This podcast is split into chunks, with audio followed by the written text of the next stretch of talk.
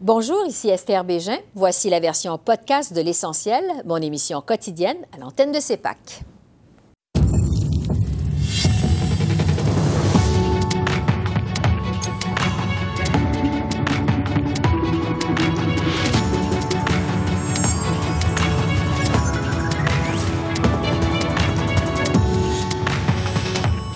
Ce soir, Ottawa lève la quarantaine obligatoire à l'hôtel pour les passagers aériens pleinement vaccinés.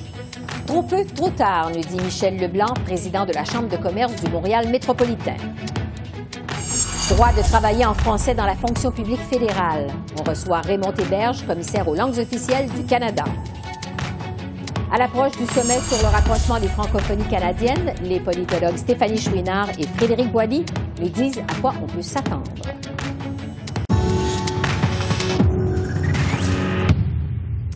Bonsoir, Mesdames, Messieurs. Alors que la vaccination progresse au pays, Ottawa annonce finalement des assouplissements aux frontières. Les Canadiens entièrement vaccinés qui reviennent de l'étranger par avion n'auront plus à faire de quarantaine obligatoire à l'hôtel. La mesure entrera en vigueur à compter du début du mois de juillet. Les voyageurs devront cependant présenter un résultat négatif à un test de dépistage de la COVID avant leur départ et à l'arrivée. Ce changement ne s'appliquera cependant pas aux touristes. Voici les détails avec le ministre des Affaires intergouvernementales, Dominique Leblanc. La première phase, qui est actuellement considérée, vise à permettre aux gens pleinement vaccinés qui ont à rentrer, qui sont autorisés à rentrer au pays, les Canadiens, les résidents permanents et les travailleurs essentiels, de pouvoir le faire sans passer par un hôtel de quarantaine.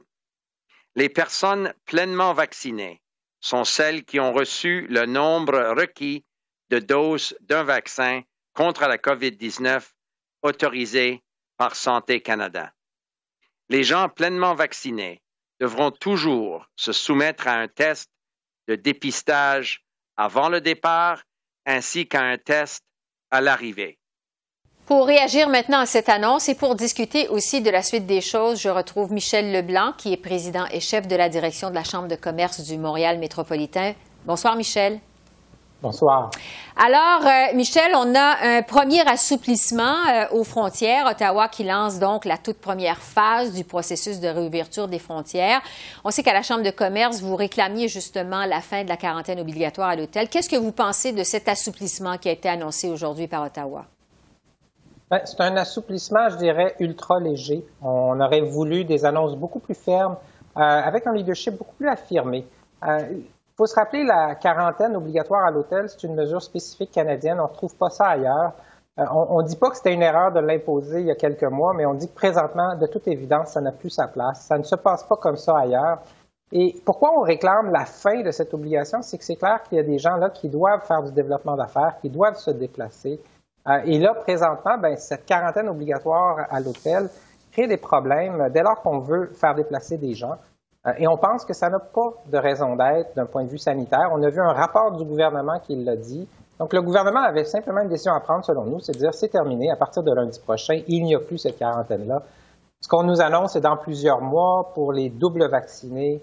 C'est beaucoup trop peu. Ça prend plus de leadership. Et on pense même que le gouvernement va se rendre là. on ne pense pas qu'il va attendre quelques semaines encore. C'est juste qu'il n'exerce pas présentement son plein leadership. Oui, parce que euh, on annonce donc la fin de la quarantaine obligatoire à l'hôtel pour les Canadiens qui ont reçu les deux doses de vaccin. Il faut le, le, rappeler. Ottawa dit probablement au début du mois de juillet, mais si tout va bien, ça dépend, c'est pas certain. On va s'ajuster, on va corriger le tir. Euh, on sait qu'à la Chambre de commerce à Montréal, vous réclamez du gouvernement Trudeau de la prévisibilité. Euh, un plan avec des dates précises, assorties de conditions précises. Est-ce que cette annonce de ce matin euh, vous semble assez précise? Pas du tout. Encore une fois, c'est comme si le gouvernement fédéral n'osait pas s'affirmer. Euh, on parle avec des ministres qui nous disent, Michel, on est en discussion, on est en négociation. On voit qu'en Europe, les décisions se prennent, les décisions s'annoncent. On dit clairement, les gens qui sont doublement vaccinés, là, la santé publique nous dit le double vaccin, ça fonctionne. Donc, on devrait tout de suite annoncer quand est-ce que c'est possible pour des doubles vaccinés de voyager à l'international sans quarantaine, même pas à l'hôtel, sans quarantaine, une obligation de passer un test au retour, ce qui se fait en Europe. Bref, on n'a pas besoin de réinventer le bouton à quatre trous. On voit des juridictions en Europe qui le font. On voit que ça se met en place de façon sécuritaire. Et ce qu'on pense, c'est que nous, le Canada, en traînant, d'abord, on crée de l'incertitude. Les gens d'affaires et tout le monde essaient de voir qu'est-ce qu'on va pouvoir faire dans les prochains mois. Mais deuxièmement aussi, c'est qu'on ne met pas de l'avant l'importance immédiate d'aller chercher le deuxième vaccin. Si on disait tout de suite, c'est possible, si vous avez le double vaccin, de voyager et de ne pas faire de quarantaine, on ferait juste accélérer grandement la recherche de la double vaccination. Donc, une feuille de route qui, pour le moment, selon ce que vous nous dites, n'est pas assez précise et ne va pas assez vite, finalement. Euh, Michel Leblanc, euh, on sait que le Canada se classe dans les premiers pays qui ont administré une première dose du vaccin contre la COVID, mais on est encore loin quand même du compte en ce qui a trait à la deuxième dose. Comment et quand envisagez-vous justement une réouverture des frontières complète et sécuritaire? Ben, moi, ce que j'entends d'abord, c'est que les gens qui ont reçu la double vaccination, eux, devraient pouvoir voyager très rapidement. Ça devient une question aussi du fameux passeport vaccinal, donc cette application. J'entendais récemment des spécialistes me dire qu'au Québec, on a un code QR et, et qu'il n'est pas compatible avec les codes QR développés en Europe. Alors là, je dis au gouvernement fédéral, dépêchez-vous d'arriver avec les standards pour que tout ça soit bien arrimé. Donc, si on a des applications qui fonctionnent d'ici quelques semaines, avec les gens doublement vaccinés, ça devrait être très rapide. Et si les gouvernements nous disent c'est à 75% de la population doublement vaccinée que là, tout est ouvert sans aucune difficulté, et qu'on nous dit que c'est pour où, eh bien, ce sera sans doute pour où. Euh, nous, ce qui est important, puis vous l'avez dit tout à l'heure, c'est qu'on veut de la prévisibilité. Qu'on comprend, c'est que les entreprises vont devoir euh, voir à quel rythme ils vont voir leurs clients, tout ce qui est l'industrie touristique, tout ce qui est l'industrie de l'accueil va pouvoir voir à quel rythme des gens éventuellement viendront ici. Et ça nous pose la dernière question qui est de dire, on ne peut pas avoir une approche qui dit les Canadiens, vous, vous pourrez voyager, mais les touristes, vous ne pouvez pas rentrer, même si vous êtes doublement vacciné. Ça va prendre une approche qui reconnaît la valeur de la double vaccination, autant pour les Canadiens que les Britanniques, que les Américains, que les Français qui voudraient venir ici. Bon, euh, je veux vous entendre justement sur le passeport euh, vaccinal parce qu'il euh, faudra évidemment prouver qu'on a bel et bien reçu les deux doses du vaccin. Ottawa a justement confirmé ce matin ce que le ministre des Affaires étrangères, Marc Garneau, vous avait dit récemment lors d'un passage devant la Chambre de commerce à Montréal, qu'Ottawa travaille de concert avec les Américains, avec les Européens sur ce passeport vaccinal. donc, vous êtes favorable à la Chambre de commerce à cette idée de passeport vaccinal? Complètement, complètement. On l'a réclamé il y a maintenant quelques mois. On le voyait venir, on voyait des discussions à l'international. En fait, on aurait voulu que le Canada soit parmi les premiers pays, d'abord, à, affirmer qu'il y aura ce passeport vaccinal. Deuxièmement, à avoir tout de suite la formule, la recette, bref, l'application qui va faire consensus mondialement, et qu'on soit parmi les premiers sur la planète à être dotés de ces passeports vaccinaux. Euh, la question pour nous qui demeurait une question à débattre, c'est est-ce qu'on pouvait envisager qu'au Canada, à l'intérieur même ici, on puisse l'exiger pour aller, par exemple, voir un match au Centre C'était un débat sur l'utilisation, mais on pense que l'outil lui-même devrait déjà être connu, devrait déjà être disponible. Et là, on a des gens qui commencent à être des doubles vaccinés. Et ces gens-là ben, vont rapidement vouloir pouvoir voyager, le démontrer à l'étranger et ici au Canada. Oui, vous dites l'outil devrait être déjà connu, déjà disponible. Vous attendez ça pour quand, ce passeport vaccinal? Ben moi, si on me dit que c'est en juin, parce qu'on dit qu'en juillet, selon les, derniers, euh, les dernières annonces, les gens pourront voyager, ben c'est clair qu'on veut que ce soit disponible en juin, d'ici quelques semaines. Euh, comme je le dis, le Québec a déjà un code QR. Les gens qui sont doublement vaccinés ont déjà reçu une preuve qu'ils sont doublement vaccinés. Maintenant, il faut que cette preuve-là puisse être reconnue quand on en a besoin. Euh, donc, c'est la dernière étape, je dirais, et c'est une étape presque technique, mais sinon, c'est la tour de Babel. Si personne ne se comprend, personne ne se reconnaît, les certificats de vaccination, on n'est pas plus avancé. Oui. En terminant, Michel Leblanc, euh, on sait que le gouverneur du Vermont euh, s'est adressé virtuellement aux gens d'affaires du Québec euh, il y a quelques jours. Phil Scott, qui dit piaffé d'impatience de voir la frontière canado-américaine rouvrir. Il faut dire que les Québécois, les Montréalais, c'est une manne de 200 millions de dollars annuellement pour l'économie locale du Vermont. Mais l'inverse est vrai également. Évidemment, les Américains, les Européens, c'est une manne pour l'économie de Montréal, pour l'économie du Québec. alors, alors que l'atmosphère, je dirais, est plutôt à l'optimisme, là, alors que la campagne de vaccination a pris son rythme de croisière, sa vitesse de croisière au Canada. Euh, est-ce que les gens d'affaires sont aussi optimistes quant à la sortie de crise, à la sortie de cette pandémie? La plupart, oui. Euh, comme en fait, il y a un reflet de la société, c'est-à-dire qu'il y a des gens d'affaires qui ont vécu la, pandémie de façon très dure personnellement ou qui, sont inquiets. Mais de façon générale, dans le milieu des affaires, il y, a, quand même un très grand respect ce que la santé publique à travers le monde a, annoncé. Et on a bien vu euh, d'abord l'efficacité des vaccins. Les gens d'affaires regardent les courbes, regardent ce qui se passait dans d'autres pays et voient très bien à quel point ça fait chuter le nombre de cas. On voit également l'efficacité contre les variants et on voit des pays qui ont mis en place des systèmes qui fonctionnent. Les gens d'affaires aiment les systèmes qui fonctionnent. Alors présentement, la grande majorité des gens d'affaires est beaucoup plus en termes de réflexion sur l'organisation du travail, le fameux télétravail, le retour dans les tours. Et du point de vue international, comme je le dis, il faut qu'on aille voir nos fournisseurs, il faut qu'on aille voir nos clients. La chose qui inquiète le milieu des affaires, c'est que le reste du monde se mette à se côtoyer de façon très fluide, pendant que nous, au Canada, on serait systématiquement trois semaines, un mois, deux mois en retard sur le reste du monde. Et c'est là donc qu'on presse les gouvernements et qu'on dit au gouvernement, soyez conséquents, la santé publique vous dit qu'on est rendu là, les vaccins, ça fonctionne. On était hésitant à fermer les frontières quand la pandémie est arrivée. Ben là, cette fois-ci, réussissons notre fin de confinement, réussissons la réouverture des frontières. Soyons pas hésitants, prenons des bonnes décisions. Michel Leblanc, président et chef de la direction de la Chambre de commerce du Montréal métropolitain. Merci beaucoup. Merci. Au revoir. Bonne soirée.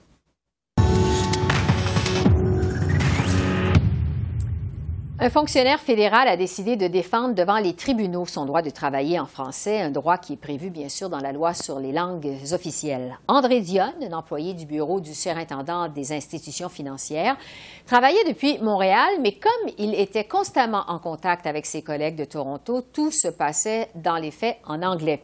André Dionne est aujourd'hui à la retraite, mais sa cause est entendue ces jours-ci euh, par la Cour d'appel fédérale et j'en discute avec le commissaire aux langues officielles du Canada, Raymond Théberge. Bonjour, Monsieur Théberge. Bonjour. Bon, il faut dire d'abord que la cause de ce fonctionnaire, là, M. Dionne, elle n'est pas étrangère au commissariat aux langues officielles. Le commissariat avait été saisi de cette affaire en 2010 et avait d'ailleurs donné raison à M. Dionne. Rappelez-nous d'abord les faits euh, de toute cette affaire, la cause. Eh bien, euh, M. Dion, euh, comme vous l'avez mentionné, est un fonctionnaire qui travaillait dans, la région de Montréal, région désignée bilingue pour les fins de travail. Dans euh, son rôle, M. Dion travaillait avec le bureau de Toronto. Et ce qui, ce qui est arrivé, c'est que très souvent, les documents, tout, tout, se faisait en anglais. Donc, M. Dion n'avait pas le matériel nécessaire pour travailler dans la langue de son choix, comme il a le droit dans une région désignée bilingue pour les fins de travail. Donc, M. Dion euh, a soumis une plainte. Euh, cette plainte s'est avérée fondée et, par la suite, euh, mon prédécesseur est intervenu dans, au, niveau du, du, tribunal et nous voilà aujourd'hui en appel après une décision qui, à notre avis, euh, n'interprète pas bien euh, les principes qui sous-tendent euh, la partie 5 de la loi sur les langues officielles. Oui, parce que selon le jugement qui est porté en appel, le fonctionnaire Dion avait l'obligation d'accommoder ses collègues unilingues anglophones parce qu'il travaillait finalement, comme vous dites, dans une région désignée bilingue, en l'occurrence Montréal. comment fonctionne justement ce système de région bilingue et de région non bilingue? Eh bien, c'est désigné par le secrétariat du Conseil du Trésor. C'est souvent en fonction euh, de nombre de, de la de population euh, francophone anglophone. Euh, et dans ces zones, euh, les, les fonctionnaires ont le droit de travailler dans la langue de leur choix, d'être supervisés dans la langue de leur choix. Et un droit, on ne peut pas exercer un droit si on ne nous donne pas les outils, si on ne nous fournit pas le matériel pour justement exercer son droit. Et dans le cas de M. Dion, c'est effectivement ce qui s'est passé. Donc, donc c'est une interprétation qui est très restrictive euh, de, de, la partie 5. C'est une interprétation très restrictive de l'égalité réelle qui est en jeu ici euh, dans, dans, dans ce cas. Et c'est pour cette raison qu'on veut renverser parce que ce genre d'interprétation restrictive peut avoir un impact sur d'autres modalités de la loi sur les langues officielles. Cette cause, elle était entendue devant la Cour d'appel fédérale. On le disait il y a un instant. On attend une décision d'ici quelques mois. Quel impact ça pourra avoir, ce jugement, euh, dans la cause de M. Dionne sur la langue de travail dans la fonction publique? Si on renverse euh, la décision, ça, va permettre à ceux et celles qui veulent travailler dans la langue de choix d'avoir les outils, d'avoir le matériel et d'avoir le droit d'exercer leurs droits au lieu de, se trouver dans une situation où il y a un accommodement. Et aussi, ça, ça ferait en sorte qu'il n'y aurait pas d'impact, par exemple, sur la partie 4 de la loi ou la partie 3 de la loi. C'est une décision extrêmement importante, étant donné les défis qui entourent l'utilisation euh, du français en particulier en milieu de travail dans la fonction publique fédérale. Justement, euh, cette cause, euh, elle est entendue presque au même moment où vous avez déposé votre rapport annuel, rapport dans lequel vous révélez des lacunes importantes quant aux langues officielles dans la fonction publique, surtout depuis la pandémie, alors que bien du monde, on le sait, est en télétravail. C'est pas la première fois que vous faites ces constatations-là. Qu'est-ce que vous avez constaté cette fois-ci? Eh bien, cette fois, dans une situation exceptionnelle, dans une situation de pandémie, c'est à ce moment-là qu'on peut constater euh, la robustesse de nos systèmes. Et ce qu'on a constaté euh, par rapport aux langues officielles en situation de pandémie, en situation d'urgence, c'est que la capacité bilingue euh, n'est pas là. On n'a pas en place les structures pour répondre aux besoins, surtout de communication euh, des Canadiens et des Canadiennes dans la langue de leur choix. On a eu plusieurs plaintes par rapport à ça. Euh, l'étiquetage bilingue, des courriels en anglais seulement, des alertes dans une seule langue officielle, qui démontrent que depuis un certain nombre d'années, sinon des décennies, qu'on n'a jamais mis en place les systèmes nécessaires, les structures nécessaires pour répondre à des situations d'urgence et la pandémie a tout simplement éclairé cette situation. Au terme de votre rapport, vous dites aussi, euh, M. Théberge, que ça va prendre euh, des changements en profondeur, que c'est urgent de moderniser la loi sur les langues officielles. Euh, on attend toujours cette réforme qu'on nous promet depuis un bon moment. Qu'est-ce que vous suggérez? Eh bien, premièrement, il faut s'assurer que dans la nouvelle mouture de la loi, que la question de gouvernance soit adressée. Il faut absolument s'assurer que qu'on identifie des responsables pour la gouvernance des langues officielles, pour l'intendance des langues officielles. Et dans ce projet de loi euh, qu'on attend toujours, on, on voit qu'il y a des possibilités d'une meilleure gouvernance. Aussi, il faut absolument s'assurer qu'on crée les conditions nécessaires pour avoir des milieux de travail inclusifs sur le plan linguistique. Le projet de loi euh, offre euh, une occasion extraordinaire pour apporter des changements euh, au niveau des pouvoirs du commissaire, au niveau de la gouvernance, au niveau d'une précision en termes de réglementation. Donc, c'est une occasion qu'on ne, doit pas rater et on, attend tous effectivement comment est-ce qu'on va traduire le projet de réforme en, en projet de loi, mais c'est un projet de loi ambitieux euh, sur, la, sur laquelle on fonde beaucoup euh, de nos espoirs. Oui, et vous dites dans ce projet de loi qu'on attend toujours. Est-ce que vous trouvez justement euh, qu'Ottawa agit assez vite dans ce dossier-là? Je, pense qu'Ottawa nous, nous dit qu'un projet de loi sera déposé en 2021. Nous, au commissariat, ça fait deux ans qu'on qu'on fixe cette date. Donc, mais 2021 avance rapidement. Donc, encore une fois, on est en attente. Oui, et il y a des élections qui s'en viennent peut-être aussi à l'automne. Alors, euh, c'est une réforme euh, qui pourrait se faire attendre. On va suivre le dossier. Raymond Héberge, commissaire aux langues officielles. Merci beaucoup. C'est moi qui vous remercie. Bonne fin de journée. Au revoir. Au revoir. Et je vais poursuivre cette discussion avec nos politologues Stéphanie Chouinard à Toronto et Frédéric Boily à Edmonton. Bonsoir à vous deux.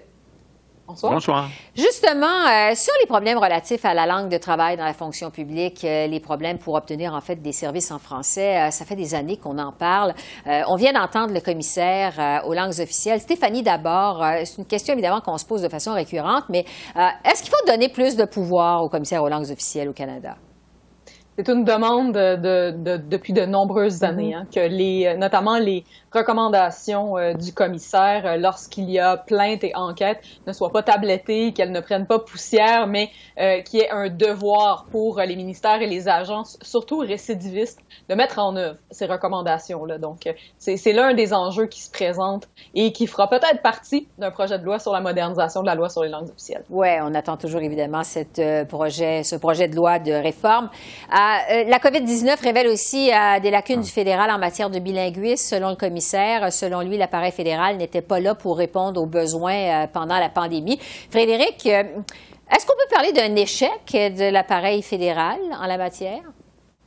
C'est vrai que le mot peut être fort échec, mais euh, la façon dont le rapport est rédigé et les conclusions du rapport, on va dans cette direction-là, effectivement, d'un échec. C'est-à-dire que euh, les, les, temps de crise euh, comme la pandémie de la COVID-19 montrent que l'appareil fédéral aurait dû être en mesure de répondre justement à cette obligation de bilinguisme et qu'on n'est pas en mesure de le faire. Et d'ailleurs, il y a des plaintes aussi dans le rapport qui remontent avant la pandémie et d'une certaine façon, la pandémie est un facteur d'exacerbation mhm. de euh, ces euh, difficultés-là de l'appareil fédéral en ce qu'on pourrait appeler l'esprit ou la culture d'entreprise qui n'est pas tout à fait là et qui fait en sorte que le français est souvent considéré comme une langue secondaire. Ouais.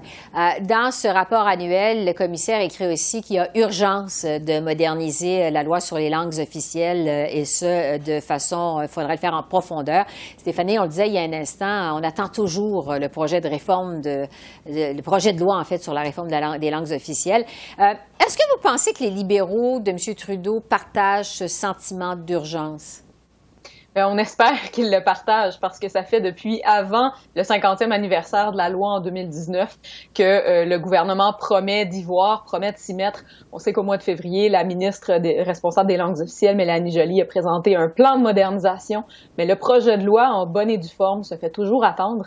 Et même si ce projet de loi-là était déposé, euh, disons, la semaine prochaine, juste avant euh, les vacances d'été, euh, il y a une bonne raison de croire que ce projet de loi-là pourrait mourir au feuilleton surtout advenant euh, la possibilité d'une élection à l'automne. Ben oui, effectivement. Et euh, euh, on verra la suite à ça, évidemment. Mais entre-temps, en fait, s'il y a une chose qui est certaine, c'est que le sommet sur le rapprochement des francophonies canadiennes s'amorce samedi prochain. Frédéric, je vous demanderais d'abord à quoi on peut s'attendre de ce sommet-là? Euh, d'abord, euh, à retisser des liens. Euh, dans une entrevue, Mme Lebel a parlé justement là, que parfois, et par rapport particulièrement à certaines francophonies hors Québec, comme c'est le cas dans l'Ouest canadien, ça reste brumeux, j'emploie son expression. Et elle raison d'une certaine façon. On se connaît mal entre les francophonies de l'Ouest, francophonie ontarienne et francophonie québécoise. Et donc ça, c'est un élément important là, euh, qui euh, doit euh, être amené. D'abord, commencer par dissiper certaines brumes quant à ce qu'on, aux connaissances qu'on a des francophonies au Canada. Et donc, de ce point de vue-là, l'initiative du gouvernement du Québec, qui fait suite aussi à d'autres initiatives qui avaient été prises par les libéraux dans le passé, est un pas dans la, la bonne direction, mais il va rester aussi à concrétiser tout ça. Mais commençons par faire le premier pas, le rapprochement Bon, euh, Stéphanie, justement, sur cette question là, qui va être débattue pendant euh, ce sommet, sur la relation en fait entre le Québec et les francophones euh, du reste du Canada, on en est où, je vous demanderais, dans cette relation? Est-ce qu'il y a eu quand même des changements, une évolution au cours des dernières années? Ce qu'il faut savoir, c'est qu'il y a souvent une évolution dans le discours entre certains gouvernements et les francophonies canadiennes. Et donc, il y a un, certain, un certain mouvement cyclique, si vous me le permettez. Mais la, la lame de fond, elle reste la même. Et ça, c'est vrai depuis les années 70, qu'on a un gouvernement libéral, péquiste et maintenant caquiste à Québec. Il reste des investissements importants et euh, une certaine infrastructure dans les rapports entre la francophonie et le Québec. Donc, le sommet qui aura lieu dans les prochains jours, c'est vraiment pour, euh, pour que la, la population, a plus largement parlé, celle qui ne s'intéresse pas nécessairement à la politique d'aussi près, puissent prendre meilleure conscience euh, de l'existence des francophonies de part et d'autre des frontières provinciales, mais aussi justement d'inciter à ce qu'on apprenne à mieux se connaître à nouveau, euh, puisqu'on parle d'une certaine scission au sein de la population qui a eu lieu à la fin des années 60, en vue, on l'espère, de euh, politiques qui permettront un rapprochement de plus en plus grand euh, pour euh, monsieur et madame tout le monde, mais aussi au sein des différents gouvernements. Frédéric? Oui, tout à fait. C'est, je pense, euh, c'est ce premier pas dont euh, je parlais tout à l'heure, c'est-à-dire que euh, il faut commencer par, disons, se connaître, mieux se connaître, suite à des années où effectivement il y a eu de la méconnaissance de part et d'autre des, des diverses frontières, et que dans ce contexte-là, maintenant, c'est de commencer par ce premier pas-là, mais par la suite, ça va être le défi de concrétiser par des investissements, disons, matériels et des structures euh, qui vont perdurer dans le temps. Le prochain défi, ça va être de faire perdurer justement euh, euh, ce rapprochement-là avec du concret. Oui, alors on va suivre euh, les suites, bien entendu, de ce sommet qui euh, se tient en fin de semaine. Sur un autre sujet maintenant, euh, Stéphanie, le gouvernement fédéral a annoncé aujourd'hui que les Canadiens qui sont entièrement vaccinés, qui reviennent de l'étranger par avion, n'auront plus finalement à se soumettre à une quarantaine obligatoire à l'hôtel. la question plusieurs se posent, c'est comment est-ce que ça va être reçu par le premier ministre de l'Ontario, M. Ford, qui demande au contraire à Justin Trudeau de renforcer les mesures de contrôle aux frontières? Oui, donc euh, Monsieur Ford, on le sait qu'il a eu chaud euh, dans les dernières semaines, les derniers mois, avec euh, une troisième vague qui était extrêmement turbulente en Ontario et qui tentait de faire, de changer les tensions, de changer le discours vers le gouvernement fédéral, de faire porter au fédéral une partie du blâme pour la flambée de, de, cas de COVID-19 en Ontario, en parlant justement de ce que M. Ford considérait comme une mauvaise gestion des frontières internationales, qui est évidemment de compétence fédérale. Or, ce qu'on sait, c'est que en Ontario, comme partout ailleurs, la très grande majorité des, euh, des personnes qui ont contracté la COVID-19 dans les derniers mois elles l'ont fait au travail et non pas parce que euh, elles avaient mm-hmm. traversé les frontières vers l'international. Euh, donc, euh, ce n'est pas surprenant que M. Ford se dise inquiet de cette de cette mesure-là. mais personnellement, là, je ne suis pas particulièrement inquiète pour ce que ça voudra dire en termes de nombre réel de nouveaux cas de COVID-19. Ouais, je m'adresse toujours à vous, Stéphanie, parce que le Premier ministre Ford a lancé des publicités qui attaquent quand même Justin Trudeau sur le contrôle des frontières, des publicités quand même assez frappantes. Comment on réagit en Ontario à ces publicités? publicités-là? Euh, je vous dirais que la réception euh, de ces annonces-là a été assez tiède. Euh, c'était une, une, stratégie, je pense que beaucoup d'Ontariens ont vu clair pour tenter de faire porter le blanc au gouvernement fédéral pour une troisième vague qui a été très douloureuse. Hein. On le sait que l'Ontario a été la province qui a été en confinement pendant le plus longtemps de toutes les provinces au, au, au Canada. Et donc, il y a bon une partie de, de, de l'électorat progressiste conservateur qui voyait ces annonces-là d'un bon œil.